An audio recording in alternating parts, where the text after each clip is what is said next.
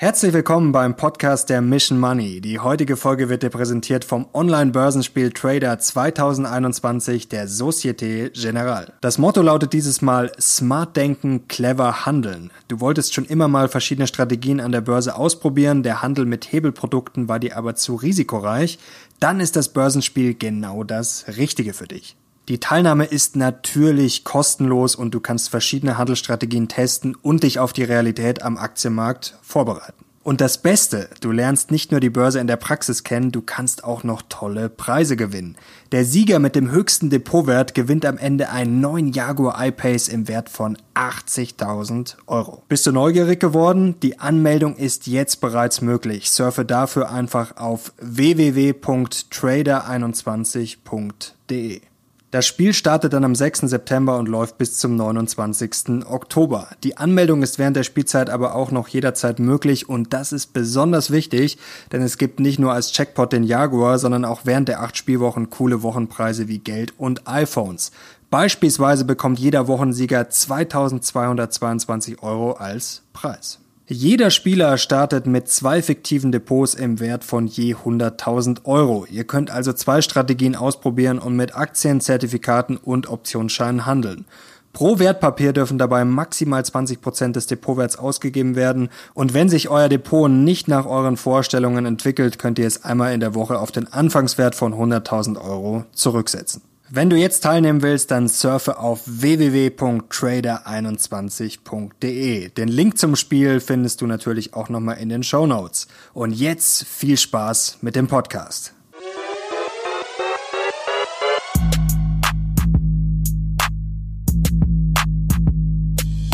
Servus Leute und herzlich willkommen in einem brandneuen Podcast der Mission Money. Wir sind heute zurück mit einer deutschen Börsenlegende, einer der bekanntesten Fondsmanager des Landes und er ist schon seit Jahrzehnten an der Börse unterwegs. Herzlich willkommen. Jens Erhardt. Ja, hallo, freut mich, dass ich dabei bin wieder. Und freut mich endlich, dass wir wieder live hier sprechen können. Nach dem ja. ganzen Corona-Wahnsinn, da mussten wir immer per Skype. Das ist natürlich viel schöner, wenn wir es hier persönlich machen und über die Börse reden können. Herr Erhardt, jetzt die erste Frage. Haben Sie momentan eher Hoffnung, dass wir noch das nächste Allzeithoch sehen? Noch viele vielleicht? Wir haben ja schon äh, Rekorde gesehen in diesem Jahr, einen nach dem nächsten. Oder haben Sie eher Angst, dass es jetzt doch mal einen richtigen Rücksetzer gibt?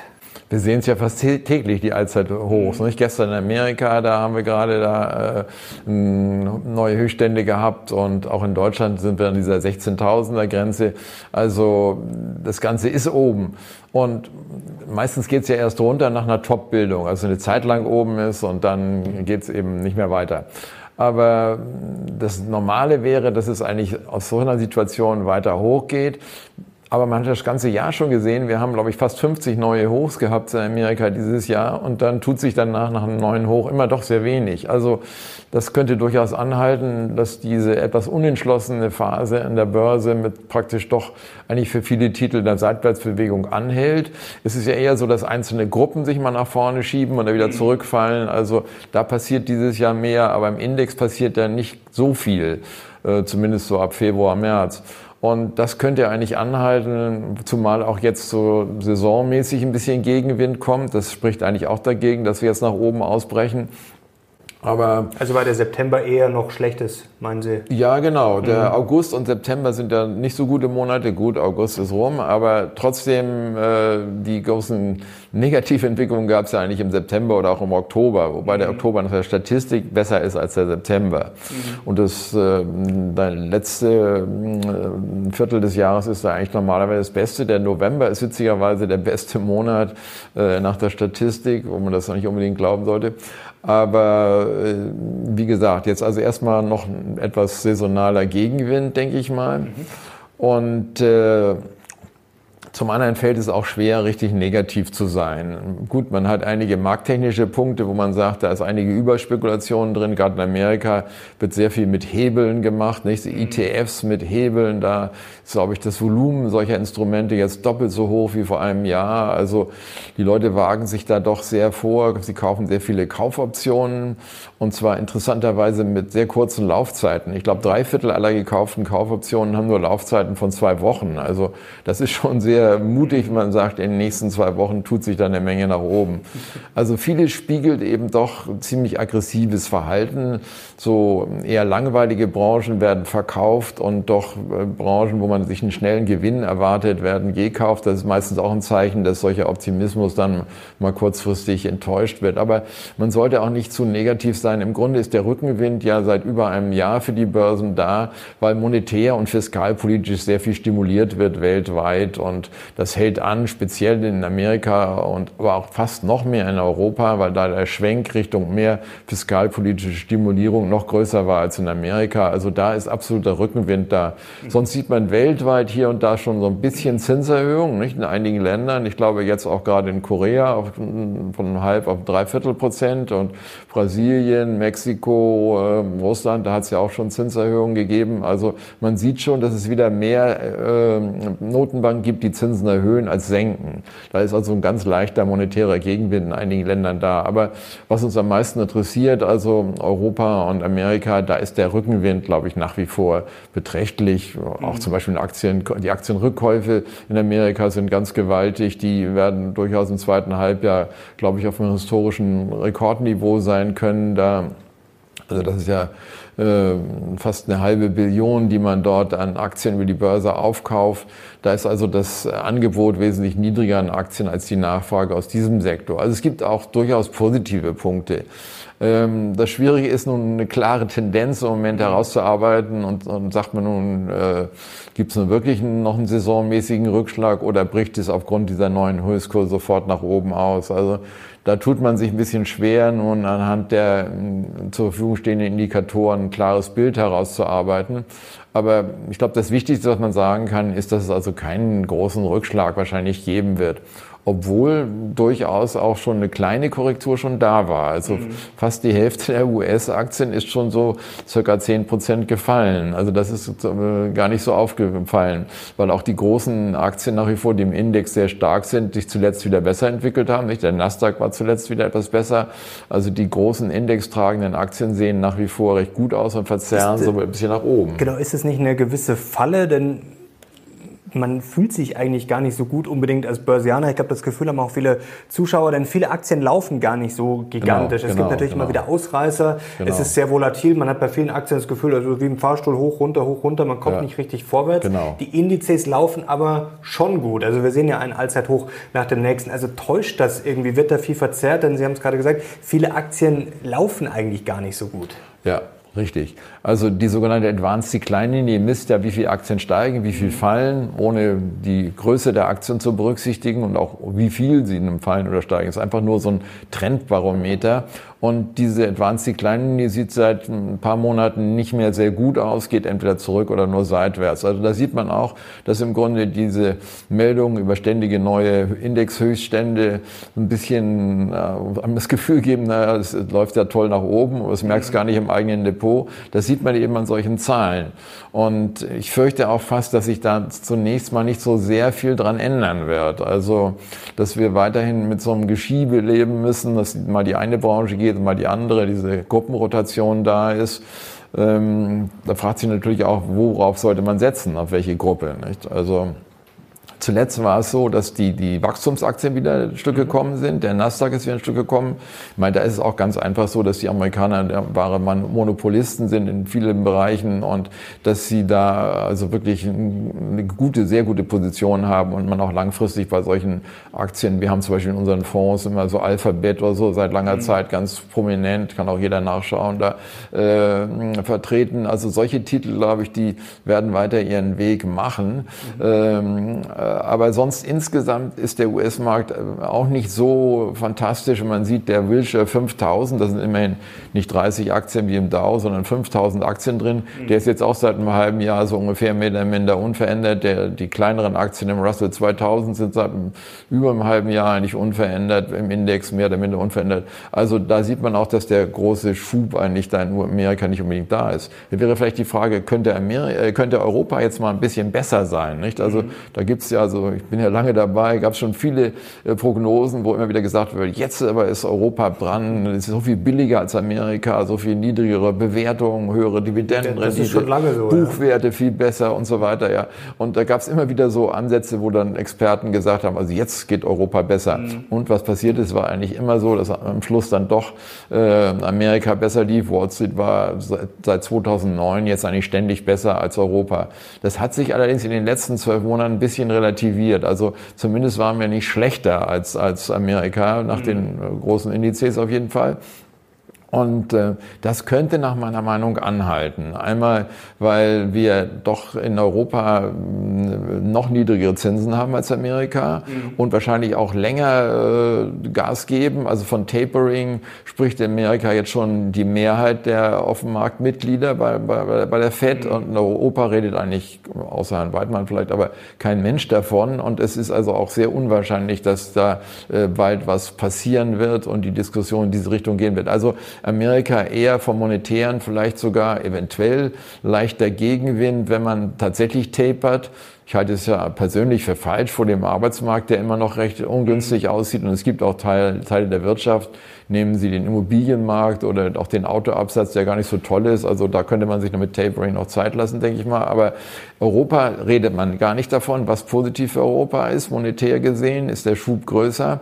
Und äh, was auch interessant ist, die Indexzusammensetzung hat sich in Europa in den letzten zehn Jahren mehr Richtung interessante Aktien verbessert. Also die Banken spielen jetzt keine große Rolle mehr. Also so Banken und äh, Energieaktien, Ölaktien, die, die waren früher so an die 40 Prozent im Index, jetzt nur noch 20 nach zehn Jahren. Also die langweiligeren Aktien, ich meine, das muss ja nicht für die Zukunft so bleiben, aber die zumindest zuletzt äh, schwach performenden Aktien machen jetzt wenig aus und die eher interessanteren IT IT und so etwas sind jetzt viel höher. Also wenn Sie auch interessante Konsum- und Industrieaktien dazu rechnen und IT sind wir da schon bei 50 Prozent des Indexes gegenüber vielleicht früher so 30 Prozent in Europa. Also die Indexzusammensetzung spricht dafür, dass Europa mal ein Stück besser laufen kann. Mhm.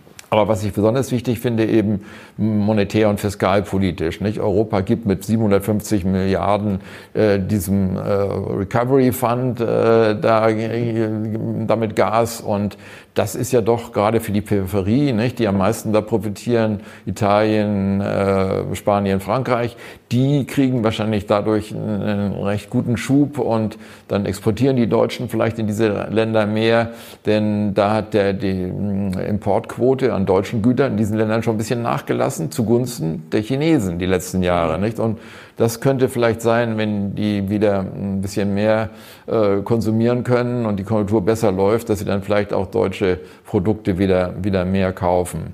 Also das alles sieht für Europa eigentlich gar nicht so schlecht aus. Also wenn man schon nicht recht weiß, wo die Indizes hingehen, dann vielleicht die Aussage, dass man sagt, relativ müsste Europa eigentlich sogar zumindest gleich, wenn nicht sogar besser abschneiden als Amerika. Aber da höre ich jetzt raus, dass Profis wie Sie, um es mal ganz äh, kurz zu machen, eigentlich fast nur auf die Notenbanken schauen. Oder ist das nach wie vor der treibende Faktor schlechthin? Also das ist heute so, das würde ich schon sagen. Ja, also als ich mit Börse anfing, da alle, haben alle nur auf die Gewinne geschaut und als ich dann Anfang der 70er Jahre dann ein erstes wissenschaftliches Werk rausbrachte über den Zusammenhang zwischen Zinsen und Liquidität und Börse.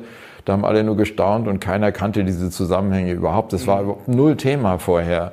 Und das kam dann aber ziemlich, dass man auf die amerikanischen Geldmengen plötzlich achtete. Und, das ist seitdem eigentlich mal mehr, mal weniger, aber doch ein wichtiges Thema geblieben, weil es auch einfach stimmt. Nicht? Die Weltwirtschaftskrise kam nicht wegen schlechter Gewinne 29, 32, sondern weil man vorher die Zinsen erhöht hatte und die Liquidität schlechter war. Mhm. Also man kann fast immer Konjunktur und Börse im Zusammenhang mit Liquidität sehen. Gut, manchmal fördert die Liquidität nur die Inflation und führt nicht groß zu realwirtschaftlichen Verbesserungen, aber in der Regel ist es so, dass auch die Realwirtschaft sehr positiv äh, reagiert und damit die Börse wegen steigender Gewinne auch. Also auf die Notenbanken zu achten, bleibt richtig, glaube ich. Aber trauen Sie es der Fed wirklich zu, dass sie die Zinsen anhebt? Es gibt ja diese berühmten äh, Dot-Plots, aber vor ein paar Jahren wurde auch schon ähm, mal drüber gesprochen. Da haben auch die Mitglieder ja erwartet, dass heute quasi die Zinsen schon höher wären, ist nichts passiert. Also ist das nur, ich sag jetzt mal, Verbalerotik, was die FED äh, da macht, würde Herr Halbert sagen?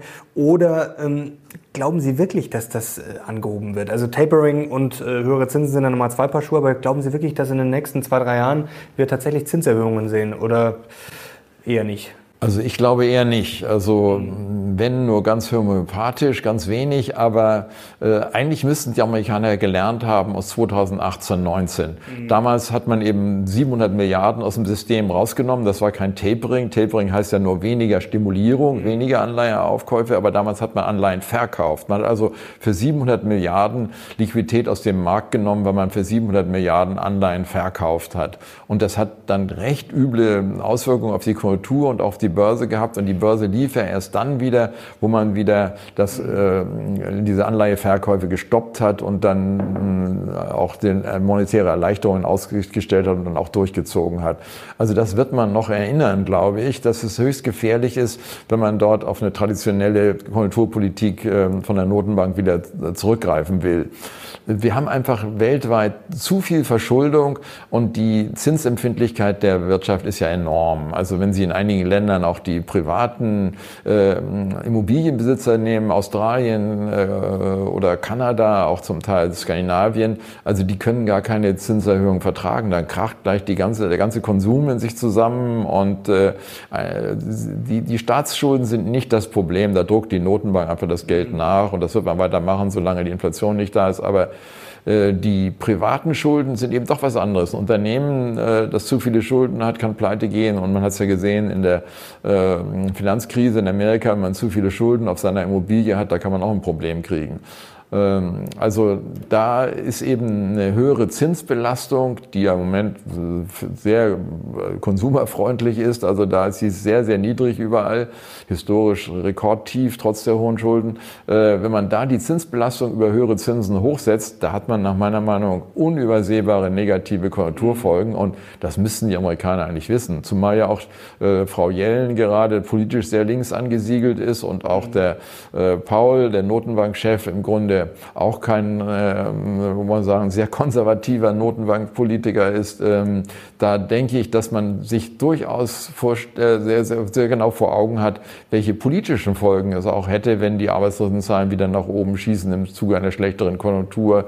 Also wird im Zweifel immer wieder in Richtung Lockerung sozusagen tendieren und ähm, selbst beim Tapering bin ich nicht so ganz sicher, ob nur wirklich da in äh, Jackson Hole gesagt wird, wir, wir, wir machen bald Tapering und dann geht's mhm. los mit der quasi relativen Verschlechterung der Liquidität. Es ist aber auch keine Bremsung weil nur weniger stimuliert wird, also keine echte Bremsung, wobei die Börse natürlich immer den relativen Unterschied sieht und da reagiert. Es war auch 2013 so, als man zuletzt äh, dieses Tapering durchgezogen hat. Damals äh, ging dann Wall Street, S&P-Index ungefähr sechs Prozent zurück und auch die Anleihen stiegen um circa ein halbes Prozent. Ähm, aber das hat sich dann doch relativ schnell korrigiert und 2013 war dann ein recht gutes Börsenjahr, sogar alles in allem mit über 30 Prozent Index plus. Also ich denke, dass das Tapering diesmal sehr weit vorher äh, durchgekaut ist, dieses Thema, und die Börse damit vertraut gemacht worden ist, während es 2013 sehr überraschend kam. Damit hatte also damals, äh, die hatten die wenigsten damit gerechnet und äh, das hat sich entsprechend dann ausgewirkt. Deswegen denke ich diesmal, dürfte das also, hm, selbst wenn das Tapering käme, keinen großen Börsencrash oder größeren Rückgang auslösen. Förderlich ist es natürlich auch nicht, vor allem nicht kurzfristig. Aber wenn sich die Börse dann sowas gewöhnt und dann bleiben eben die, bleibt die Gesamtsituation, die wir heute haben, gute Konjunktur, steigende Gewinne, fehlende Anlagealternativen, dann kommt die Börse auch wieder hoch, denke ich. Jetzt haben wir ein kleines Problem aber noch. Also niedrige Zinsen sind ja was Schönes für Börsianer, für uns alle. Aber die Inflation, die hat zuletzt ja ein bisschen Sorgen bereitet. Ja, ja. Einige fürchten jetzt natürlich die Hyperinflation. Gut, die fürchten sie auch schon seit Jahren. Das ist jetzt noch lange kein Argument. Aber es ist natürlich eine Gefahr da, dass das nach hinten losgeht. Sind Sie jetzt eher in dem Team, die sagen, ja, das ist gefährlich oder das ist tatsächlich nur vorübergehend? Das ist eben die große Frage. Nicht? Die US-Zentralbank sagt, die Inflations, der Inflationsanstieg ist nur vorübergehend und nächstes Jahr äh, wird das wieder unten sein. Was heißt unten? Zwei Prozent, ist ja auch nicht mhm. gerade unten. Also im Grunde haben die Notenbanken uns ja wirklich an diese Droge der Inflation gewöhnt und äh, ich denke, da kommen wir auch nicht davon runter. Aber läuft es wirklich nach oben weg? Ich glaube nicht. Also ganz wichtig ist zum Beispiel der, der Ölpreis und der wird sich nach meiner Meinung im nächsten Jahr nicht äh, wesentlich verändern. Also gut, Schwankungen gibt's immer, aber warum? Ja, weil doch die Überproduktion äh, immer eine Gefahr ist. Nicht die OPEC hält ja künstlich immer Angebot zurück und auch wenn man sieht, dass in Amerika die Bohrtürme da, glaube ich, wieder ein bisschen gestiegen sind, von 350 auf 500 oder so ähnlich, aber die waren ja früher, glaube ich, mal bei 2000 oder so. Also die, Amerikaner könnten wesentlich mehr produzieren, wenn sie wollten und vielleicht äh, ist ja Privatwirtschaft und nicht staatlich gelenkt, äh, sagen sich einige Unternehmen, nach dem gestiegenen Preis investieren wir mehr und liefern doch etwas mehr. Also die Amerikaner sind im Moment so das Zünglein an der Waage da im Grunde beim Supply. Aber im nächsten Jahr denke ich, äh, Saudi-Arabien kann auch nicht ewig diese Staatsdefizite so schultern, glaube ich, und müsste eigentlich auch daran denken, etwas mehr zu produzieren. Und man nutzt ja auch jede Gelegenheit der, bei der Konjunkturbesserung jetzt etwas mehr zu produzieren. Zuletzt ist es auch beschlossen worden, etwas mehr zu produzieren. Also aus der, aus der Sicht sehe ich den Ölpreis nicht bei 100 Dollar, wie viele Pessimisten. Also gut, natürlich schwankt er immer ein Stück, aber diese circa 70 Dollar dürften vielleicht auch nächstes Jahr eine Markierungsgröße sein. Jetzt haben wir oft den Vergleich zu den 70er Jahren, der oft angeführt wird. Warum ist es denn anders diesmal? Ja, das 70er Jahr war völlig anders. Also äh, damals hatte man den Vietnamkrieg mit großer äh, Nachfrage nach Rohstoffen gerade. Ähm, man hatte insgesamt in Amerika eine, eine, ziemlich starke oder auch in anderen Ländern Gewerkschaftsbewegung, die heute wesentlich schwächer ist. Man hatte diese Lohnpreisspirale. Nicht? Wenn die Preise gestiegen waren, hat man die Löhne automatisch erhöht. Das ist ja heute absolut nicht der Fall. Ähm, es gibt eine ganze Reihe von, von anderen Gründen auch. Also die Notenbank hat damals auch nicht reagiert zum Beispiel. Arthur Burns hat also die ganze Inflation laufen lassen. Ich meine, könnte man natürlich sagen, das macht Powell vielleicht jetzt unter Umständen genauso. Aber damals hatte man doch wesentlich akutere äh, Inflationsgefahren aufgrund von Angebot und Nachfrage. Heute hat man viel mehr Globalisierung. Das ist ein Riesenunterschied, nicht? Also das Angebot gerade gerade aus Asien wird nach meiner Meinung hoch bleiben. Und die, die Notenbank hat damals wirklich so in die Krise rein stimuliert, wie das keine andere, kein anderer Notenbankpräsident in Amerika jemals gemacht hat. Also heute ist man schon so, dass man nicht sagt, die Inflation ist völlig egal. Also da achtet man schon drauf.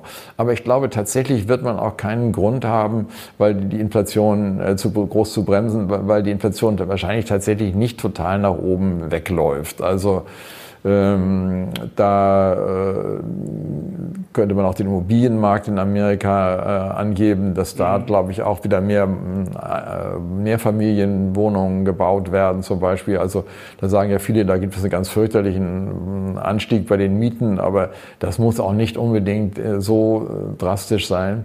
Aber nochmal zurück zum Ölpreis, der ist ja der wichtigste Punkt überhaupt bei den Inflationsraten. Der dürfte, glaube ich, nicht negativ überraschen nach oben und damit die Inflationsrate wesentlich treiben. Also ich denke, alle Vergleiche, auch so mit, mit Weimar 1923, sind völlig falsch, weil damals fehlte das Angebot. Nicht? Die, die äh, Deutschen könnten, konnten nicht importieren, hatten keine Devisen dazu. Nicht? Die Devisen mussten als Reparation weggegeben werden. Es fehlte also an äh, preisgünstigen Importgütern und selber produzieren konnten die Deutschen auch äh, weniger, weil sie eben diese Deindustrialisierung hatten. Die Franzosen haben dann die, die ganzen Fabriken dort in den Grenznähe dann abmontiert und per Zug nach Frankreich geschafft und konnte man in Deutschland nicht produzieren. Und dann hat die äh, Reichsbank dann zum Ausgleich für die arbeitslosen oder nicht beschäftigten Arbeitnehmer dann massenweise Geld gedruckt und diese Kombination aus fehlendem Angebot und massiven Gelddrucken, wesentlich massiver als heute, das hat ja eben diese große Inflation gebracht. Also solche Gefahren sehe ich überhaupt nicht. Das ist eine ganz andere Konstellation. Mhm. Weil die Rohstoffpreise ja schon verrückt gespielt haben. Das hat natürlich auch mit den Lockdowns zu tun. Es war schon von der Mangelwirtschaft die Rede. Also an allen Ecken und Enden hat es äh, gefehlt. Die Lieferketten ja, stottern da. Es liegen viele äh, Frachter, konnten nicht fahren. Dann kamen natürlich auch noch so Sondereffekte, dass dann der Suezkanal verstopft war und so weiter und so fort. War natürlich auch noch ein bisschen Pech dabei. Aber hat das nicht ein gewisses negatives Überraschungspotenzial? Jetzt kommt vielleicht Corona wieder ein bisschen zurück. Wir wissen natürlich nicht, ob jetzt wieder Lockdowns kommen. Wurde schon ausgeschlossen, aber so richtig rund läuft das ja alles noch nicht. Und wir haben ja schon Anfang des Jahres einen gewissen Boom erwartet. Das hat man ja auch gesehen. Die Anlagerenditen sind hochgegangen, sind hochgeschossen, sind jetzt wieder ein bisschen zurückgekommen. Also wenn dann vielleicht die Börsianer doch mal merken, hm, 2022 wird vielleicht gar nicht so toll, kann es dann vielleicht nicht doch mal ja, hübsch nach unten gehen? Ja, gut. Ich meine, das ist auch wieder die Anlage, was macht man dann, wenn man die Aktien mhm. verkauft hat? Da, da sehe ich dann auch keine richtige interessantere Anlagealternative. Aber mh, hm, äh, Nochmal zurück zu den Lieferengpässen und der Inflation. Also die Lieferengpässe werden leider anhalten. Nicht? Da mhm. auch bei Halbleitern gibt es ja Leute, die sagen, das dauert noch, wer weiß wie lange, ehe da wieder Angebot und Nachfrage im Einklang ist. Da wird jetzt groß investiert, aber das dauert eine ganze Zeit. Mhm. Ähm, also es wird auch nicht von heute auf morgen gehen, dass die Inflation zurückgeht. Das kommt erst im Laufe des nächsten Jahres, nehme ich an. Mhm. Die Frage ist, ob die Amerikaner eben dann zwischendurch so also in Anführungsstrichen die Nerven verlieren und dann ordentlich auf die Bremse treten, weil es eben noch immer relativ hoch ist. Nicht 5,4 ist ja ziemlich hohe Inflationsrate im Moment, wenn es also nicht schnell genug runtergeht. Aber ich glaube trotzdem, dass es eigentlich vernünftig wäre, da der Sache ein bisschen Zeit zu geben und zu sagen, im Laufe des nächsten Jahres kommt die Inflation zurück. Eine Marktwirtschaft ist im Allgemeinen immer so. Wenn die Preise deutlich steigen, dann wird auch mehr produziert, weil einfach die Gewinnmargen besser werden und es sich lohnt, mehr zu ähm, investieren und damit dann zu produzieren. Also das ist einfach die Marktwirtschaft. Die äh, Servicewirtschaft, die Dienstleistung ist natürlich immer eine andere Sache. Sind da genügend Arbeitskräfte da oder nicht? Das ist also äh, was anderes. Aber ähm, da muss man aufpassen, dass die Löhne nicht zu stark steigen natürlich. Aber im Moment mit 3,9, das hält sich auch noch im Rahmen. Also ich würde dann noch nicht Alarm schlagen im Moment. Und die Güterwirtschaft sehe ich als geringstes Problem. Das hat sich bisher eigentlich immer als richtig erwiesen, dass höhere Preise, höhere Produktion ausgelöst haben und dann auch wieder runter runterkamen. Jetzt ist die Frage der Anleihenmarkt, habe ich gerade schon angedeutet. Der hat ja schon so ein bisschen übergeschossen Anfang des Jahres. Das hat ja auch schon für eine Korrektur gesorgt. Gerade die Tech-Aktien haben da ein bisschen gelitten. Da wurde eben die höhere Inflation schon antizipiert und auch höheres Wachstum. Dann sind, haben viele schon befürchtet, um Gottes Willen, jetzt marschieren wir Richtung 2%. Dann ging es aber jetzt doch wieder steil runter, zuletzt wieder ein bisschen nach oben. Was sagt uns denn der Anleihenmarkt und wie sehen Sie da die Entwicklung? Ja, das ist ähnlich wie am Aktienmarkt. Man sieht da keine ganz klare Richtung. Mhm. Wobei ich denke, mittelfristig am Aktienmarkt geht schon noch weiter hoch und kurzfristig ein bisschen Gegenwind. Aber beim Anleihemarkt äh, gibt es wirklich im Moment die Prognosen, so geht es auf ein Prozent oder geht es auf zwei Prozent. Also gerade gestern kam, glaube ich, ein amerikanisches Pokerhaus, was gesagt hat, also das kann sowohl in die eine wie in die andere Richtung gehen. Also da ist schon eine gewisse Ratlosigkeit zu sehen. Ähm, aber wenn man sagt, dass die Inflation nicht ein ganz schweres Problem wird und die Fed nicht allzu sehr überreagiert, dann glaube ich, dass der Zins nicht so stark ansteigen wird wie, wie Richtung zwei Prozent schon, aber nicht auf zwei Prozent. Mhm. Aber etwas höher wird es gehen. Also die ein Prozent halte ich doch eher für unwahrscheinlich, weil das doch eine, fast eine Rezession in Amerika bedeuten würde. Gut, wir haben ein paar Bereiche, die nicht so gut laufen. Autoabsatz ist ziemlich schlecht und äh, auch beim Immobilienmarkt waren die Zahlen zuletzt ungünstig. Nicht einfach eine Folge des Preisanstiegs. Die, Einzelhandel, die Einzelhäuser sind ähm, bis auf 25 Prozent waren die, die höchsten Preissteigerungen dort. Also da ist natürlich dann die Affordability, also kann ich es mir noch leisten, ist dann gering und dann gehen auch die Käufe zurück. Also wir haben durchaus einige Bereiche, die, die nicht so rund laufen in der US-Konjunktur. Auch die, die Einzelhandelsumsätze waren ja zuletzt auch überraschend um 1,6 Prozent runter. Also und wenn jetzt dann Anfang September die, dieses Helikoptergeld ganz aufhört, also die staatliche Unterstützung wegfällt, geht dann nicht auch da ein bisschen die Konsumneigung wieder ein bisschen zurück. Also die Konjunktur wird dadurch belastet. Also da gibt es ein paar Punkte, die nicht so ganz nach Sonnenschein aussehen, aber ich glaube trotzdem insgesamt wird sich die Konjunktur verbessern. Also eine Rezession, die jetzt niedrigere Zinsen auslöst, ist nach meiner Meinung auf keinen Fall in Sicht. Mhm. Jetzt haben wir gelernt in den letzten, ja eigentlich schon locker zehn Jahren, wenn es eigentlich gar nicht mal so gut läuft, also wenn dieser Boom jetzt, den vielleicht viele erwartet haben, äh, ich will nicht sagen ausfällt, aber wenn es gar kein so großer Boom wird, sondern einfach eine normale Erholung und wenn es eben stottert, Sie haben es auch gesagt, die Arbeitslosenzahlen, das sieht alles jetzt nicht so berauschend aus. Wir haben ja gelernt, dass das eigentlich gut ist für die Börse, wenn es gar nicht mal so gut läuft, weil es dann meistens monetär eher sonnig bleibt, weil die Zinsen dann nicht angehoben werden. Also äh, erleben wir da eigentlich so einen ewigen, ich sage jetzt mal Crack-Up-Boom, dass es eigentlich ja trabalhar immer getragen wird von den Notenbanken, dass es eigentlich keine Alternativen mehr gibt wegen der niedrigen Zinsen. Also sozusagen immer weiter mit Angst nach oben. Also kann man das so sagen? Ja, eigentlich haben wir ja seit 2009 schon dieses Goldilocks-Szenario, dass die Konjunktur eher negativ überrascht oder aussieht und dann die Notenbanken einspringen müssen. War zwischendurch mal anders da, als eben, ich sagte es vorhin schon, 2018, 19 diese 700 Milliarden in Amerika rausgezogen wurden. Da ging es dann ja auch recht heftig runter. Nicht? Zum Beispiel im vierten Quartal 2018 2018 gab es einen richtigen Absturz. Ich glaube, war ja doch 20, über 20 Prozent runter. Ähm, also da äh, wird man nach meiner Meinung äh, aufpassen, dass sowas nicht wieder passiert. Und äh, aus der Sicht, denke ich, können wir also sagen, dass die amerikanische Notenbank wirklich gelernt hat und da ähm, ja, die, den richtigen Weg Einfluss einschlagen wird. Jetzt haben wir trotzdem viele, die natürlich nicht so optimistisch sind. Es gibt natürlich viele Crash-Propheten, äh, Schwarze, die immer wieder den Vergleich ziehen zum Jahr 2000. Jetzt muss man natürlich schon fairerweise sagen, es gibt viele Schrottaktien, die hochgejubelt wurden. Es gibt sehr viele neue Anleger am Markt. Sie haben es vorher auch gesagt, es wird sehr viel äh, spekuliert, zweiwöchig dann, dass der Markt steigt. Also da sehen wir schon gewisse Tendenzen, die nicht ganz normal sind. Wir haben hohe Bewertungen, äh, genau. ist auch klar. Also was sagen Sie diesen Leuten? Haben die schon irgendwo recht oder ist es doch ganz anders als 2000?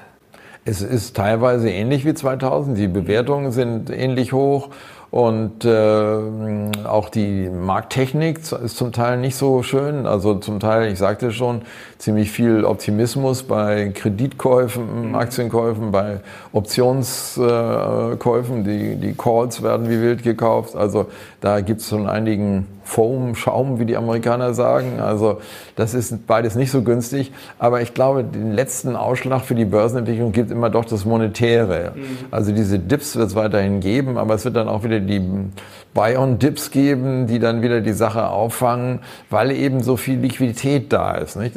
Es gibt ja wirklich eine Reihe von Blasenerscheinungen. Auch manche ETFs in Amerika, wie die da in, auf hochbewertete Aktien setzen und dann auch irrsinnig konzentriert auf ganz wenige Aktien in diesen ETFs dann gewettet wird. Also da muss man schon sagen, also da würde ich auch nicht investieren. Aber ähm, insgesamt neige ich nach wie vor dazu, zu sagen, die Situation ist eben mit 2000 nicht vergleichbar, weil damals gingen die Zinsen auf 6% hoch und nochmal so ähnlich bei der Finanzkrise. Und das haben wir ja im Moment nicht mal im Ansatz. Und mhm. äh, diese monetären Indikatoren wirken im Allgemeinen auch erstmal im Verzögerungseffekt. Also es geht nicht von heute auf morgen die Börse runter, wenn Liquidität schlechter und äh, Zinsen höher kommen. Also deswegen bin ich immer noch so, mal sagen, neutral oder, oder nicht negativ. Aber man muss das natürlich im Auge behalten. Also das ist schon eine potenzielle Gefahr, dass äh, viele Aktien keineswegs preiswert sind und einige sicherlich auch, auch echt überteuert. Diese Kursumsatzverhältnisse sind, sind, sind äh, so hoch wie damals und auch der Prozentsatz an Aktien, die neu an die Börse gehen, die keinen Gewinn machen, ist so hoch wie damals, äh, wie 2000. Also gibt es schon eine Reihe von Warnlichtern durchaus. Aber ich frage mich nach wie vor, wo legen die Leute ihr Geld an, wenn sie dann die Aktien verkauft haben? Wenn wir jetzt also Zinsen hätten, die nur einigermaßen interessant wären, dann sind, wären vielleicht so Tauschoperationen sinnvoll, aber gerade in Europa, wo man auch Negativzinsen zahlt, wenn man kauft. Für die Fonds, die, die wir managen, gilt das ja auch. Also wenn wir verkaufen, müssen wir Negativzins zahlen. Also suchen wir dann zumindest was Defensives, was einen guten Zins bringt, um so eine Art quasi Barreserve dann zu schaffen. Das kann der Anleger natürlich auch machen. Es gibt mhm. ja auch wirklich eine Reihe von Branchen, die nicht so spannend aussehen, aber die doch so bis zu fünf Prozent Rendite bringen die kleineren Aktien zum Teil sogar mm, äh, vielleicht zu, übernommen werden aus, mhm. aus einigen Branchen. Also es gibt durchaus defensive Branchen, Versorger, Telekoms, die äh, auch letztlich Healthcare, die recht gute Dividendenrenditen haben und damit nach meiner Meinung auch schwierige Zeiten überbrückbar sind. Also ich denke, man sollte schon bei der Aktienanlage bleiben, aber Gefahren im Hinterkopf haben und aufpassen. Aber wenn die Fed nicht zu sehr auf die Bremse tritt, dann bin ich nach wie vor eigentlich optimistisch, dass wir mittelfristig noch höher sind als jetzt diese Buy-the-Dip-Mentalität, Sie haben gerade schon die Dips angesprochen, die wird es natürlich immer geben. Da würde mich jetzt mal interessieren, Sie sind ja so erfahren. Gab es das früher auch schon? Wir haben ja jetzt natürlich schon ein bisschen andere Voraussetzungen als jetzt 2000 oder vielleicht in den 90er, 80er Jahren, weil wir natürlich jetzt das äh, Internet haben. Wir haben jetzt hier auch wieder wahrscheinlich 100.000 Leute, die das Interview sehen, sehr viele neue Anleger, die sich dafür interessieren. Aber die habe ich schon das Gefühl, obwohl sie auch oft neu sind, dann viel mit dem Thema befassen, ähm, Videos schauen, rational rangehen und dann im Zweifel sagen, ja gut, ich bin eigentlich froh, wenn es mal um fünf oder zehn Prozent runtergeht, dass ich mal billiger einsteigen kann. Also ist das äh, neu oder gab es das früher auch schon? Ist das jetzt nur eine Einbildung, dass das neu also ist? Zum Teil gab es das früher auch schon. Nicht? Die Aufwärtsbewegung ging ja auch immer so in Stufen und dann wurden die Stufen auch wieder, die Rückschläge auch wieder verstärkt gekauft. Wir haben richtig, mhm. ja, früher auch wirklich so recht extreme Hossen auch gehabt. Aber was heute neu ist, ist, glaube ich, doch, dass sehr viele jüngere oder neue Investoren an der Börse dabei sind, die früher noch nicht sich mit Aktien beschäftigt mhm. haben. Das ist ja eigentlich eine sehr positive Entwicklung und nach meiner Meinung könnte das auch Bestand haben, solange die Anlagealternativen fehlen. Ähm, aber es hat natürlich auch die Gefahr, dass der Prozentsatz der unerfahrenen Anleger, die an der Börse tätig sind, immer größer wird, die also gar keine Bässe je erlebt haben und sich mhm. damit keine großen Rückschläge vorstellen können. Das ist natürlich auch eine gewisse Gefahr bei der ganzen Geschichte. So sehr ich mich freue über diesen Rückenwind für die Aktienanlage, es war ja viel besser, nicht äh, als äh, Sparbuch oder sowas ähnliches, wenn Sie es ganz langfristig sehen. Der, Kurs DAX ist zwar heute auch nicht viel höher als im Jahre 2000, aber man hat wenigstens ein paar Dividenden gekriegt im, im, im Zwischenraum. Und äh, wenn man die Dividenden immer wieder investiert hat, kommt man ja auf den Performance DAX, der doch ganz ordentlich aussieht. Nicht so gut wie in Amerika natürlich, aber im Endeffekt war die Aktienanlage schon eine gute Geschichte.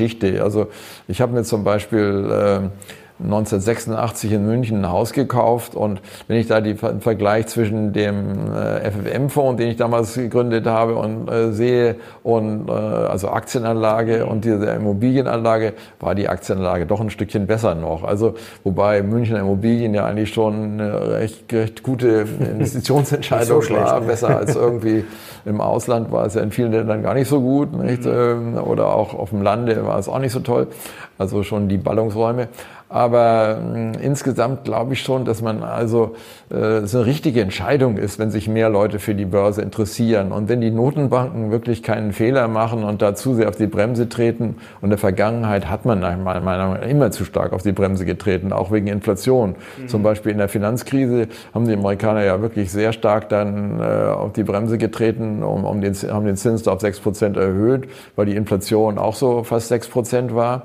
Und äh, ein Jahr später, Ende 2008, war die Inflation sogar negativ. Also im Grunde hat man in der Vergangenheit, glaube ich, eher übertrieben bei der Bremsung, als dass man da nun sehr umsichtig vorzeitig gehandelt hätte äh, von, von fast allen Notenbanken. Mhm. Und dieser Fetisch immer in Deutschland mit der schwarzen Null und diese Dinge, äh, das hat eher geschadet. Also ich will jetzt nicht eine unseriösen äh, Politik da äh, die, die Stange halten, aber das muss man sehr differenziert sehen. Privatschulden sind gefährlich, Staatsschulden sind nicht so gefährlich.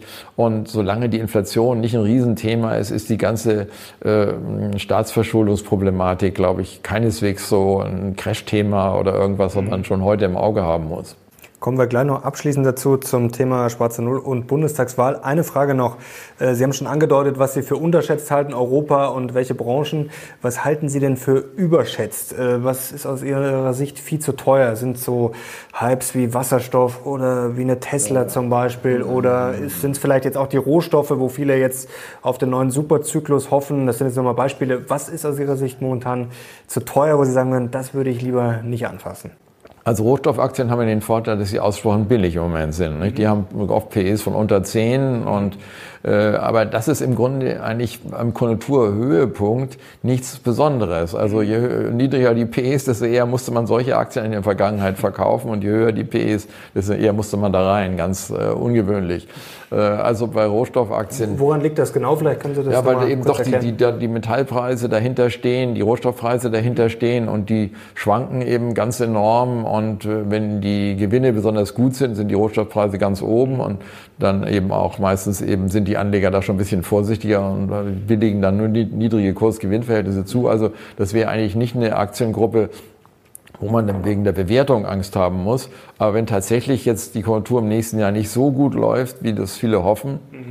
Und gerade so Kupfer oder so scheint ja doch eine gewisse Grenze nach oben erreicht zu haben. Selbst das Gold kommt nicht richtig voran. Also gibt es viele Metalle, die, die eigentlich eher top, toppy aussehen, äh, also dass man da auch eine Korrektur erwarten kann als dass es noch viel höher gehen kann. Also deswegen werden solche Aktien wahrscheinlich nicht so interessant sein, erstmal, weil da die, die Preise dann ein Stück zurückkommen und damit die Gewinne auch belastet sind.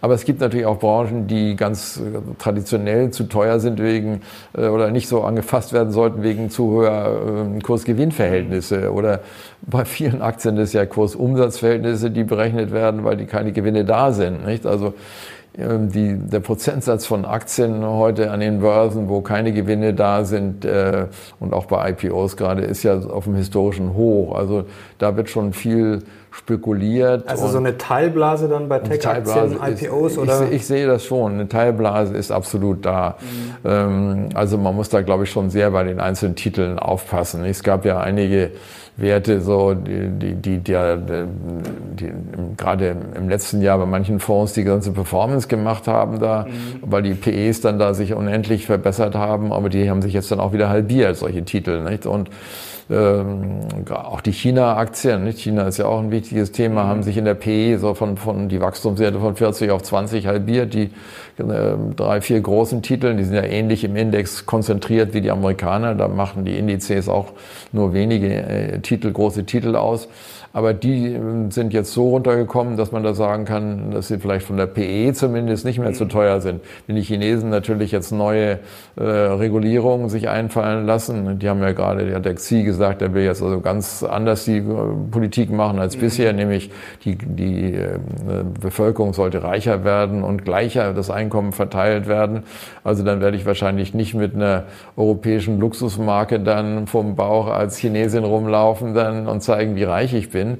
Äh, da wird wahrscheinlich ein gewisses Umdenken kommen, dass man äh, da, dort den Reichtum nicht so raushängen lässt und dass auch eben versucht wird, den Mittelstand zu fördern, die ärmeren äh, Einkommensschichten zu fördern. Also das könnte ja auch Aktienmarktauswirkungen in, in, also in China. Würden Sie eher reduzieren, würden eher vorsichtig sein? Ich würde weiter vorsichtig sein. Mhm. Es kommt auch das Geopolitische dazu. Viele Banken nehmen ja gar keine Orders an für Käufe mhm. für solche Aktien. Das ist natürlich auch schon nicht gerade kursfördernd.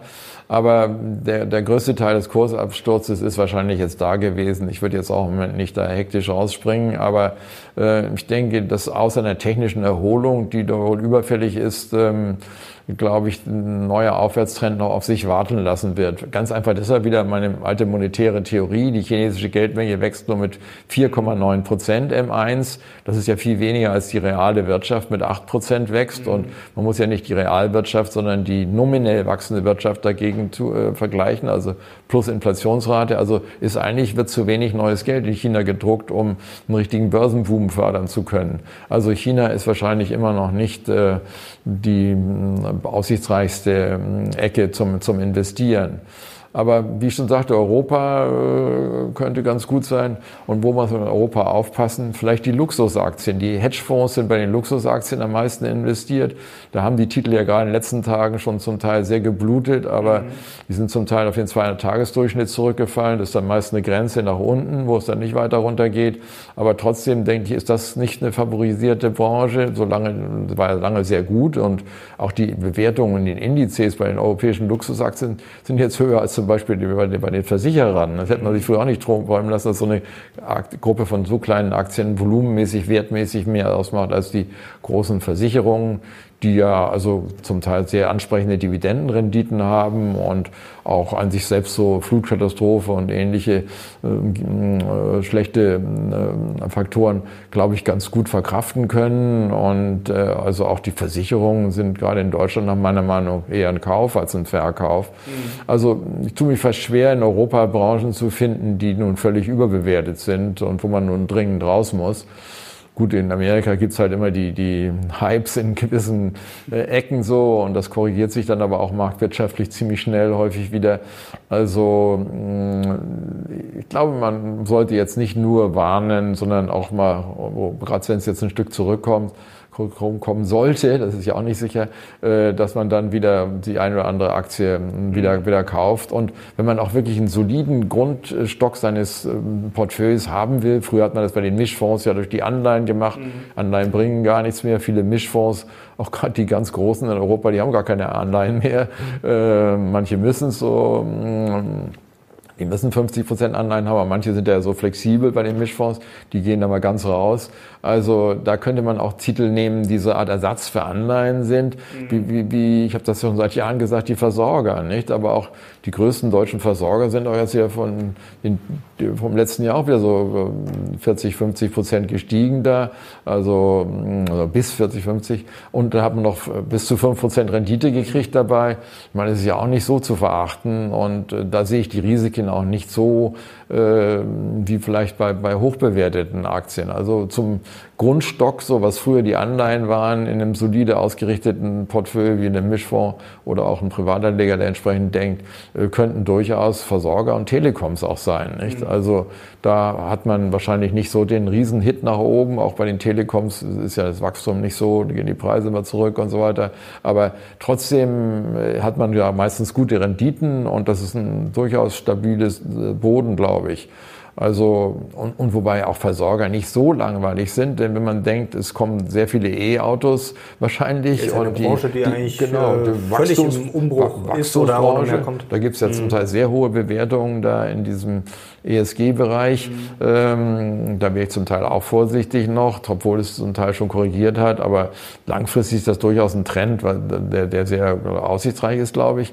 Ähm, aber ähm, es gibt eben ja, äh, einige Bereiche auch, die, die gerade im, im ESG-Bereich nach meiner Meinung noch, noch kein Kauf sind. Aber das ist auch etwas, was man nicht aus dem Auge verlieren sollte. Aber das Wachstum ist durchaus e, wegen ESG im Versorgerbereich recht günstig. Also ich glaube, wenn alle deutschen Autos nicht mehr Verbrenner, sondern äh, Elektroautos wären, dann müsste sich die äh, Stromproduktion in Deutschland vervielfachen. Also nicht nur 2030, mhm. womit jetzt einige äh, Prozent wir einige rechnen, sondern das wären dann sogar weit über 100 100 Prozent.